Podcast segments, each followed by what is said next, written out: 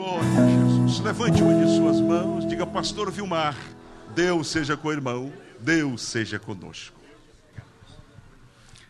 A paz do Senhor para os irmãos, amém? Por bondade, abra sua Bíblia no primeiro livro dos Reis, capítulo 18, aleluia. Primeiro livro dos Reis, capítulo 18. Quero louvar a Deus pela oportunidade nos concedida pelo pastor desta igreja, pastor Eliseu, pelo pastor Marcos. É, essas oportunidades têm feito cada obreiro que aqui sobe para poder ministrar, desenvolver, crescer e tem sido também responsabilidade, né? Às vezes eu falo ali com os irmãos, eu mostrei a mão para um, minha mão estava branquinha, pálida, quase sem sangue. Eu falei, é um morto-vivo, mas é um morto para o mundo e vivo para Deus, né? Graças a Deus. Eu quero louvar Deus pelos nossos pastores, pela igreja, por todos os irmãos que aqui estão. Vamos ler um texto, 1 Reis, capítulo de número 18, texto oficial da noite, diz assim, versículo 22. Vou ler alguns versículos é, de forma alternada. Diz assim: Então disse Elias ao povo: Só eu fiquei por profeta do Senhor, e os profetas de Baal são 450 homens. Deem-se-nos, pois, dois bezerros e eles escolham para si um bezerro e dividam em pedaços, e ponham sobre, sobre a lenha, porém não lhe metam fogo. Eu prepararei o outro bezerro e porei sobre ele lenha, e não lhe meterei fogo. Então invocai o nome do vosso Deus, e eu invocarei o nome do Senhor. E há de ser que o Deus que responder por fogo, esse será Deus. E todo o povo respondeu e disse: Boa é esta palavra. Versículo de número 29, 28. É, e eles clamavam com grandes vozes, os profetas de Baal, e se retalhavam com facas, com lancetas, conforme o costume deles, até derramarem sangue sobre si. E sucedeu que, passado o meio-dia, profetizaram eles até que a oferta de manjares se oferecesse. Porém, não houve voz, nem resposta nem atenção alguma. Versículo de número 36. Sucedeu, pois, que oferecendo-se a oferta de manjares, o profeta Elias se chegou e disse: Ó oh, Senhor, Deus de Abraão, Isaque e Israel, manifeste-se hoje que tu és Deus em Israel e que sou teu servo, e conforme a tua palavra fiz essas coisas. Responde-me, Senhor, responde-me, para que este povo conheça que tu, Senhor, és Deus e que tu fizeste tornar o seu coração para trás. Então caiu fogo do Senhor e consumiu o holocausto, e a lenha, e as pedras, e o pó, e ainda lambeu a água que estava no rego. Aleluia. Toma o seu assento na presença de Deus. Glória seja dada ao nome do Senhor. A Bíblia Sagrada ela é repleta de é, narrativas históricas, né, de, de momentos em que nós observar, é, observamos alguns embates. Algumas pessoas poderiam dizer, ah, é uma luta do bem contra o mal. Deus não luta. Satanás é que tenta se opor às obras de Deus. Então, quem luta é Satanás. Deus, ele está no trono, no controle de todas as coisas.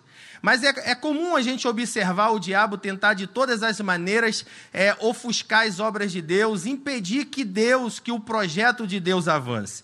A gente observa, por exemplo, desde o antigo, por exemplo, é, ali no, no, no, no Egito, Faraó querendo se opor à obra e à vontade de Deus. E sabemos qual foi o fim que Faraó teve.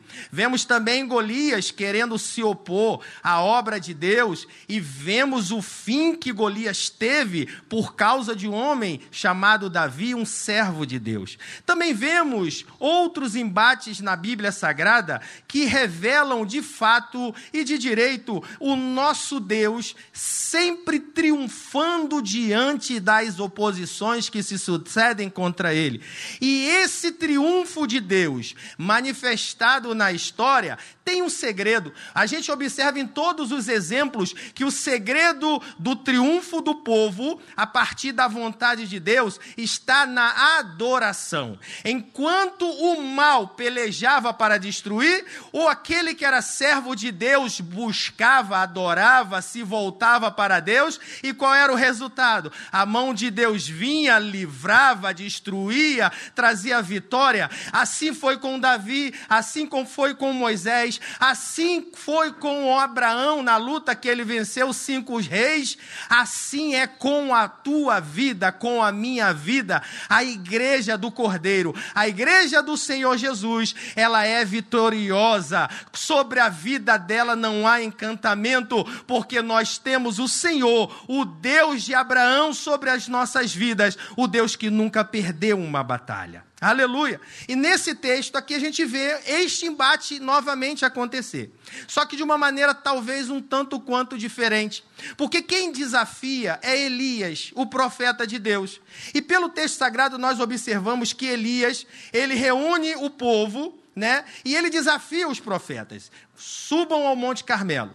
E tem uma coisa: nós vamos lá para sacrificar, nós vamos lá para adorar, nós vamos lá para cultuar ao Deus. Eu vou cultuar ao Deus verdadeiro, vocês vão cultuar a Baal. Mas tem uma coisa: o Deus que responder com fogo, este é o Deus Todo-Poderoso, este é o Deus verdadeiro. Aleluia!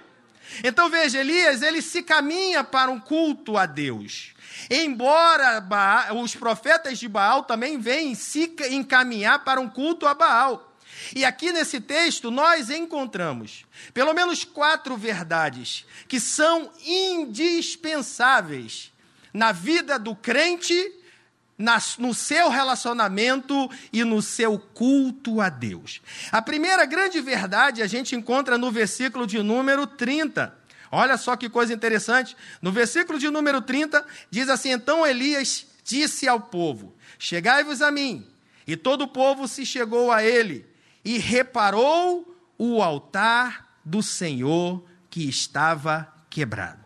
Que altar era esse? No Monte Carmelo existia um altar, altar desde o Antigo Testamento a gente percebe que é o lugar máximo da íntima adoração do servo de Deus para com o Senhor. É no altar em que os antigos depositavam as ofertas quando queriam se dirigir a Deus. É no altar que se apresentava sacrifícios em é, em holocausto no intuito de pedir ao Senhor misericórdia e perdão pelos seus pecados. Por exemplo, nós vemos Jacó que ergueu um altar em Betel e ali adorou o nome do Senhor Deus Todo-Poderoso. Abraão também ele erga um altar na região de Betel e adora ao Deus Todo-Poderoso. No sacerdócio levítico, no templo que foi instituído por Deus para, para ser é, estabelecido no deserto, nós vemos dois altares.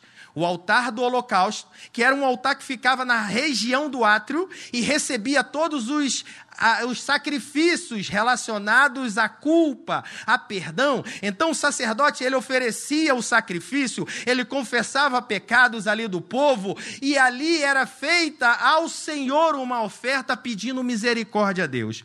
Mas também tinha o altar do incenso. Esse ficava dentro do templo e neste altar era depositado umas especiarias, um óleo, uma substância que tinha como objetivo adoração a Deus. Então, quando a gente vê em relação à questão do altar, você vê sempre pessoas se voltando para Deus em adoração, em culto ao Senhor.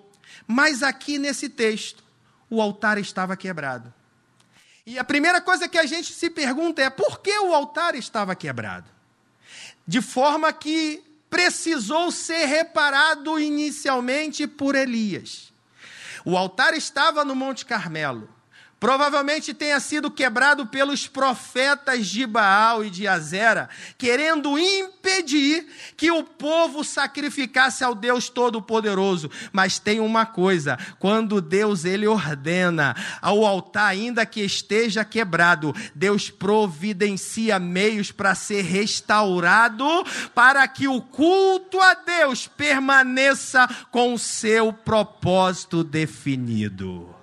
Aleluia! E no Antigo Testamento, o altar é essa figura que nos traz uma grande mensagem. E hoje, o que é o altar? O apóstolo Paulo, em 1 Coríntios capítulo 3, versículo de número 16, ele fala que nós somos o templo de Deus, o templo do Espírito Santo. Então, algo que no Antigo Testamento tinha exatamente um templo físico para Deus habitar, hoje, na nova aliança, este lugar onde Deus habita sou eu, é você.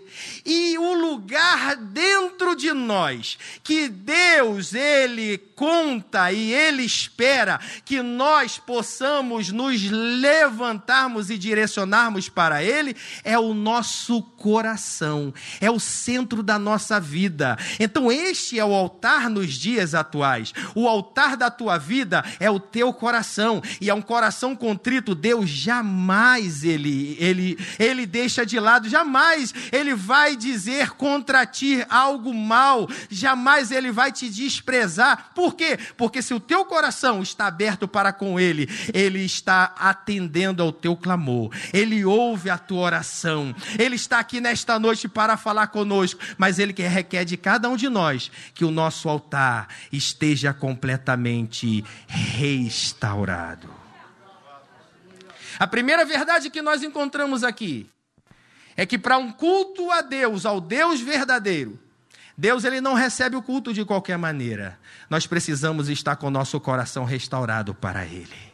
Nós adoramos um Deus santo, um Deus que criou todas as coisas, um Deus que sustenta todas as coisas e um Deus que deseja um coração completamente livre para Ele operar.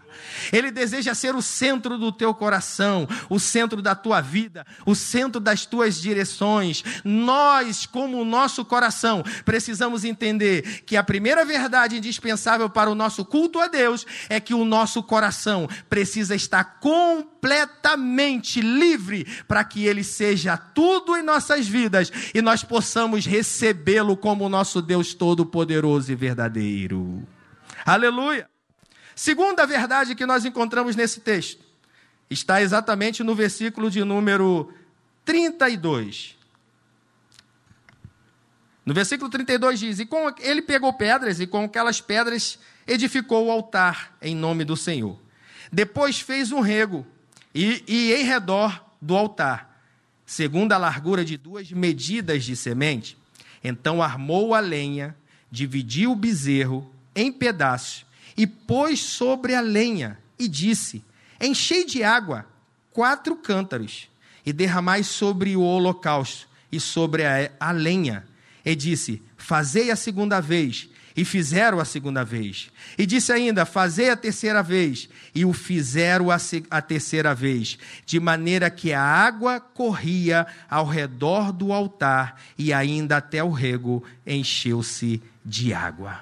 A segunda coisa que nós observamos aqui está exatamente nesses textos que acabei de ler, que parece inicialmente um paradoxo, uma loucura. No Antigo Testamento, no altar se colocava o sacrifício e se atirava o quê? Fogo. Só que aqui Elias coloca o sacrifício e joga sobre o sacrifício o quê? Água. Que coisa inacreditável é essa? Elias ele lança água sobre um holocausto. Mas no antigo, antes de Elias, em nenhuma ocasião isso foi feito. Você fazer, você vê na Bíblia Sagrada um holocausto sendo apresentado para Deus, ao invés de ser lançado fogo, ser lançado água sobre o sacrifício, que loucura é essa? Esta é a mesma loucura que aconteceu também na vida, por exemplo, de Ana, uma mulher que durante tanto tempo pedia a Deus um milagre. E quando ela recebeu um milagre, ela falou: Senhor, eu entrego o filho que eu recebi para serviço da casa de Deus. Mas isso é loucura, é loucura. Mas Maria também fez o mesmo. Ela pegou um vaso de alabastro com um grande valor, quebrou e derramou aquele nardo sobre a cabeça de Jesus, porque ela sabia que o maior valor não era o vaso, o maior valor não era o conteúdo do vaso, o maior valor era aquele que estava recebendo o conteúdo daquele vaso. Então Elias, Maria e também Ana entendiam que para nosso culto a Deus, nós precisamos oferecer o melhor, o melhor ao Deus verdadeiro, o melhor porque Ele merece, Ele criou todas as coisas, o melhor porque Ele está aqui nesta noite para ouvir o teu clamor, o melhor porque um dia Ele enviou o seu filho para morrer por você, mesmo sem você merecer, mas você precisava desse milagre. O Deus que nós servimos, Ele espera de nós o melhor. Não entendi, pastor, o que, que água tem a ver com melhor? O texto indica, nos dois capítulos anteriores, que aquela época em que Elias vivia, o povo estava vivendo uma terrível seca e fome. Durante cerca de três anos e meio, Deus tinha impedido que a água viesse do céu para a terra. E o povo viveu três anos e meio de sequidão. Não tinha mais lavoura praticamente. A água era escassa. A água naquele contexto era muito mais valioso do que o ouro, do que a pedra preciosa nos dias atuais. Mas sabe o que, que Elias fez? Elias fez o seguinte: já que a água é valiosa, para Deus tem que ser o melhor. Manda cântaros de água. Foram doze cântaros de água. E ele começa a despejar sobre aquele sacrifício. Manda mais água, manda mais água. E se você estivesse lá, talvez você observava. Mas o que, que isso está acontecendo? Elias sabia sabia que para Deus teria que ser algo valioso. Se ele iria sacrificar o que era mais valioso da terra, precisa ser oferecido a Deus. Eu quero te falar nesta noite o que Deus espera de você. O que que você tem para oferecer para Deus de mais valioso nesta noite? Aleluia. Veja que Abraão, quando Deus pediu ao filho que ele tinha, Isaac.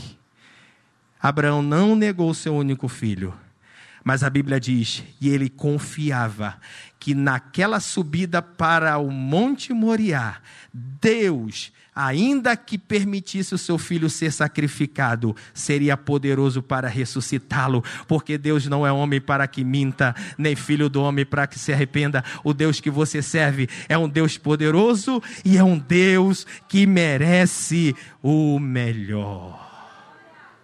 Aleluia! Um culto ao Deus verdadeiro precisa ter o altar reparado, mas também precisa ser oferecido algo de melhor. São duas coisas fundamentais para que nós possamos nos aproximar de Deus. O salmista ele fala: "Que darei ao Senhor por todos os benefícios que tem feito". Você olha para você, você está aqui hoje, mesmo que alguns possam estar resfriado ou com algum problema, mas você está aqui de pé, vivo. E o mais importante, você tem o teu coração, a marca da vitória, Jesus de Nazaré, a salvação em Cristo Jesus. O que darei ao Senhor por todos os benefícios que Ele tem me feito. Vou dar para Deus a minha conta bancária, mas ele tem, ele é o dono do ouro da prata. Vou dar para ele o meu carro, coitado. Ele não precisa de carro para ir de um lado para o outro. Ele, é, ele não é limitado pelo tempo, nem pelo espaço, nem pelas circunstâncias. O Deus que nós servimos, ele é imutável na sua concepção humana. Por quê? Porque ele tem o seu agir e no seu agir tudo acontece segundo o seu propósito. E Davi fala: O que daria ao Senhor? Mas ele responde: Tem uma coisa que Deus ele espera que eu dê para ele.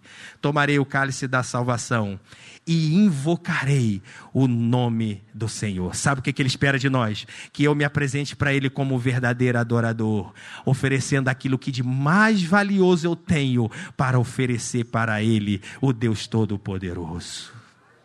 Aleluia. Primeira verdade, reparemos o altar. Segunda verdade, ofereçamos a Deus aquilo que lhe é de melhor. Em terceira verdade, terceira verdade a gente encontra exatamente no texto que nós lemos, no versículo de número 38. Depois que Elias, a gente observa pelo texto, que os profetas de Baal sobem, faz lá o seu ritual, e Baal não responde, como sempre. Por quê? Tem boca, mas não fala. Tem ouvidos, mas não ouve. Pode até ter mãos, mas não conseguem abençoar. Agora tem uma coisa: os ouvidos de Deus não estão tapados para não poder te ouvir. Os olhos do Senhor, eles estão abertos a ouvir, a ver a tua vida e a tua supli, a, o, teu, a, o teu suplicar, a tua oração. E as mãos do Senhor estão estendidas para nos abençoar. Oh, aleluia. E quando Elias faz aquela oração, olha no versículo de número 38, ele diz assim: e caiu fogo do Senhor, e consumiu o holocausto, e a lenha, e as pedras, e o pó. Agora repita comigo: e ainda lambeu a água que estava no rego. O que, que é isso, pastor? O Deus que nós servimos se você for observar no texto sagrado que nós lemos, Elias ele foi em direção ao Monte Carmelo com um objetivo: o seu culto tinha uma finalidade e a sua petição era apenas uma: Senhor, manda fogo e consome o holocausto. Senhor, responde, Senhor, e manda fogo e consome o holocausto. Senhor, responde, Senhor, e manda fogo e consome o holocausto. E o que que Deus fez? Deus ouviu e respondeu e mandou fogo que consumiu o holocausto e lambeu a água. Olha só que mistério. Em nenhum outro lugar da Bíblia a gente vai ver o fogo lambendo água. O fogo, ele evapora a água. Mas o fogo de Deus é algo tão tremendo que ele consumiu o que precisava consumir. Mas a água que era o melhor de Elias naquele sacrifício, aquele fogo lambe a água. Eu entendo que é como se Deus estivesse falando para Elias: Elias, eu recebo de você a tua adoração. Aquilo que de melhor você preparou não foi somente o bezerro erro não foi somente a questão do altar, mas a água que precisava ser entregue a Deus. Deus recebeu. Nesta noite eu quero te dizer uma coisa: a terceira verdade que nós encontramos no culto a Deus é que o Deus que nós servimos, o Deus verdadeiro, é Deus que responde aquela oração que é feita pelos seus filhos, ainda que seja impossível aos olhos humanos, mas Deus é poderoso para responder às nossas orações. Abaixandarábia. Qual tem sido a sua petição nesta noite? Quantos de nós aqui passamos durante essa semana por momentos difíceis? Pastor teve comentando aqui sobre essa virose que está pegando é, algumas pessoas. Eu fiquei dez dias com essa virose. E há muitos anos eu não lembro de ter ficado tanto dia com dor de cabeça, dor de garganta, eh, princípio febril.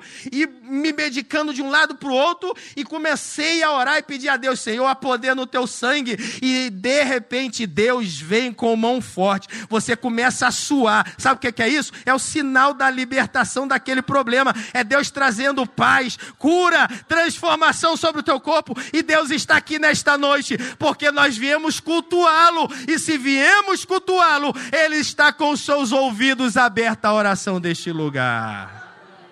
Aleluia! Isaías capítulo 59, versículo 1 diz: Eis que a mão do Senhor não está encolhida para que não possa salvar, nem agravado o seu ouvido para não poder ouvir. Em nome de Jesus de Nazaré, tome posse da tua vitória nesta noite.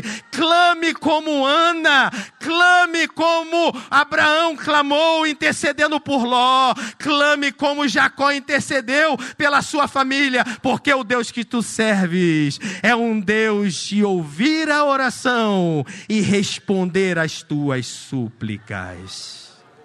Aleluia! Veja que coisa tremenda. Reparemos o altar. Entreguemos a Deus aquilo que é de melhor, aquilo que eu tenho de melhor para oferecer. E vem o nosso Deus e responde a nossa oração. E talvez você fique pensando, mas o culto terminou aí. Não, não terminou aí, não. Veja que Elias foi para o culto com que foco, com que objetivo? Pedir a Deus para enviar fogo. Mas ele ofereceu a Deus o que? Água. E olha só que coisa tremenda. O fogo de Deus lambeu a água.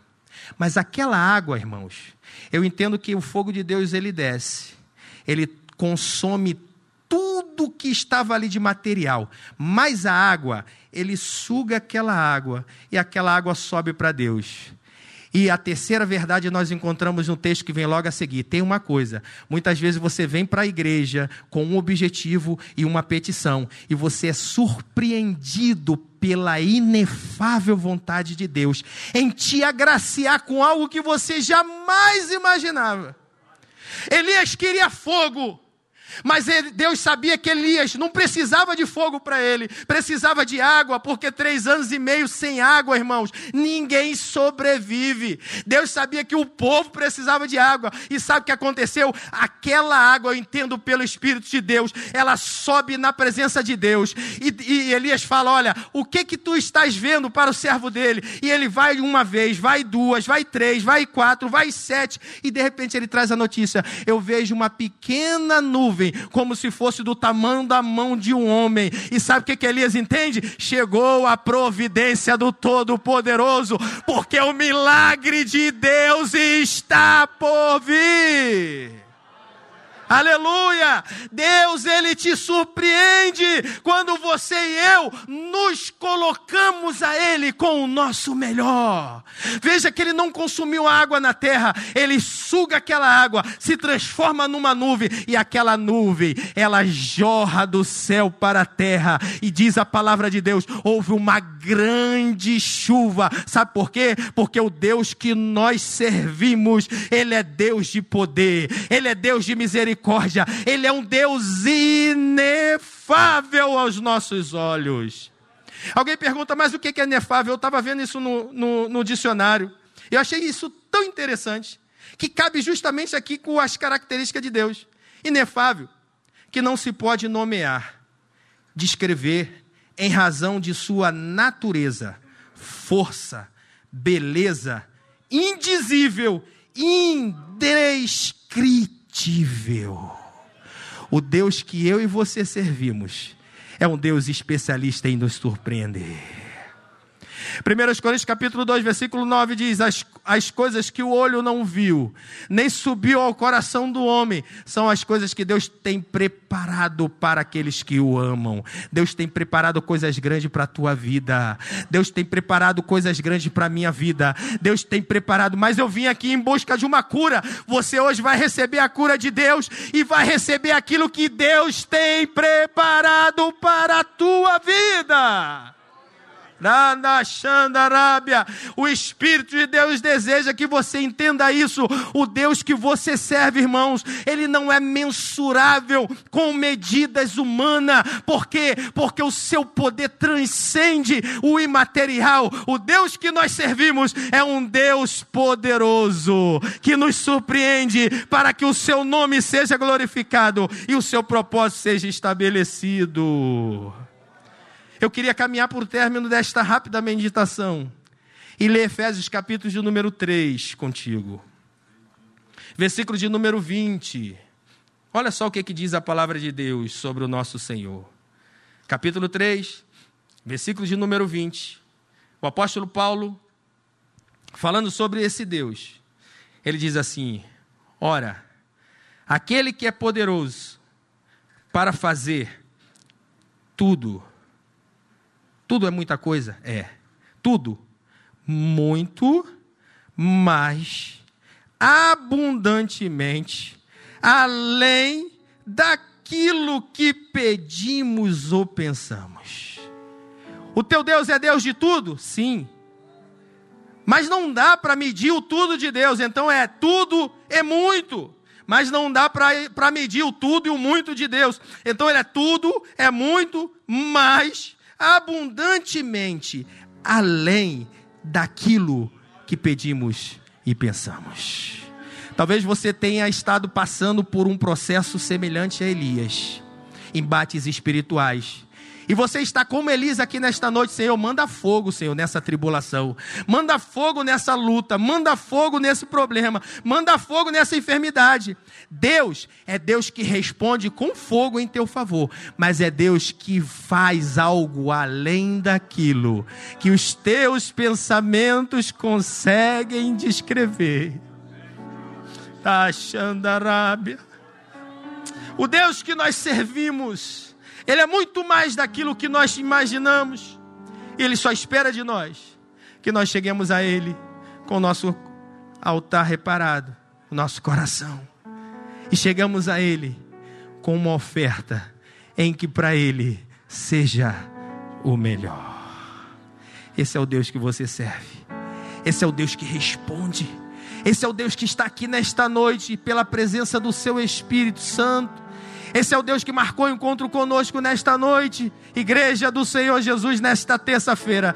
Deus marca o encontro com cada um de nós e deseja que você entenda no teu coração que Ele é muito mais aquilo que você imagina, porque Ele é Deus.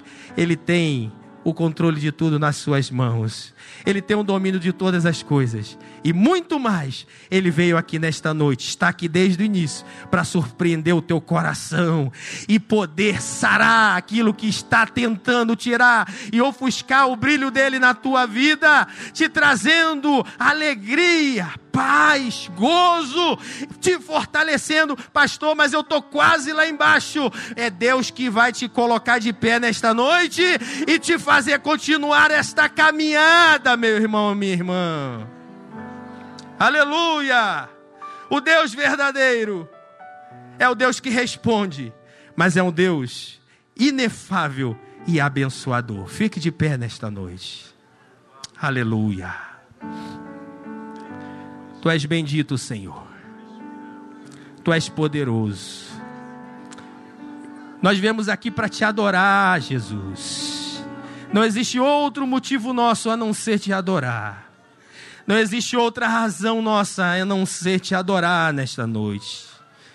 Nós te adoramos. Nós não questionamos, Senhor. Nós te adoramos. Mas está doendo, tem dor, mas nós adoramos ao Senhor. Mas o tempo parece que não chega, mas nós adoramos ao Senhor. Mas o inimigo tem entrado e guerreado contra a minha vida, mas nós adoramos ao Senhor. Ah, mas Jezabel está lá no trono, está fazendo toda a roaça que ela pode fazer, tem os seus profetas, seus emissários, mas tem uma coisa: nós adoramos ao Senhor na bonança ou na dificuldade, na prova ou na vitória. Deus, Ele continua sendo adorado por tua vida, pela nossa vida. Deus, Ele é adorado nesta igreja. O Senhor, Ele é adorado no meio do seu povo. Eu queria que você fechasse seus olhos nesta noite. Eu queria que você sentisse o Espírito de Deus falando contigo nesta noite. Apesar dos problemas e das dificuldades, mas é o Deus Todo-Poderoso que está dentro de você. Você é o templo do Espírito Santo. E é neste templo que Ele está hoje revolvendo. Tudo aquilo que estava envol... é, rebo... com um reboliço, tudo aquilo que estava agitado, que trazia falta de paz, é Ele que está trabalhando em teu coração, é Ele que está trabalhando na tua alma, é Ele que está fortalecendo o teu ser, é Ele que está te sustentando nesta noite. Senhor, aleluia. Tem uma pessoa aqui que está querendo entregar a Jesus. Enquanto Deus trabalha, Deus está trabalhando de duas formas. Está trabalhando no meio da igreja e está trabalhando na vida daquele que entende que Jesus é grande e que precisa hoje receber esse Jesus. Aleluia. Se você conhece esse louvor, cante. Cante para Ele. Diga para Ele. Não importam, Senhor, as circunstâncias, porque eu estou aqui, Senhor, para te adorar. Aleluia. Somente para ti. Somente a ti, Jesus. Eu quero aproveitar esse momento e orar por vidas que querem entregar sua vida para Jesus, entenderam que precisam hoje firmar um compromisso com o Senhor. Nós temos aqui um jovem, Guilherme, que entendeu que o Espírito de Deus é a pessoa mais importante desse ambiente. E que, embora nós não o vejamos com os nossos olhos físicos, mas sentimos no nosso coração que é o altar que nós temos para Ele, que Ele habita em nós. E eu sei que o Guilherme está recebendo esta graça maravilhosa. E eu quero orar por você, você que está nesta hora, nesta igreja, deseja entregar a tua vida para Jesus ou voltar aos caminhos do Senhor. Aproveita esta oportunidade, porque Deus ele quer marcar um renovo na tua vida. Aleluia. Bendito seja o nome do Senhor. Eu vou passar para o pastor. Pode orar? Vamos orar pelo Guilherme. Se você puder, estenda suas mãos para cá. Deus de vitória, Deus de poder. Nós queremos te louvar nesta noite, Senhor, pela tua grandeza, o teu amor. E pelo maior milagre, Senhor, nesta noite, que é a vida do Guilherme, Senhor. De ter entendido, ó Deus querido, quanto tu és, Senhor, importante para ele. Demachandarabandacai e há quanto tempo, Senhor, ele precisava ter tomado essa decisão. Mas não existe tempo para ti, porque o dia certo é hoje. Eu quero te pedir, Senhor, que o Senhor venha envolver o Guilherme com a tua presença, com a tua maravilhosa mão, Senhor, guiando, trazendo sobre a vida dele uma paz maravilhosa, enchendo ele da tua graça, Senhor, escrevendo o seu nome no livro da vida. É o que te pedimos em nome de Jesus. Amém, pastor.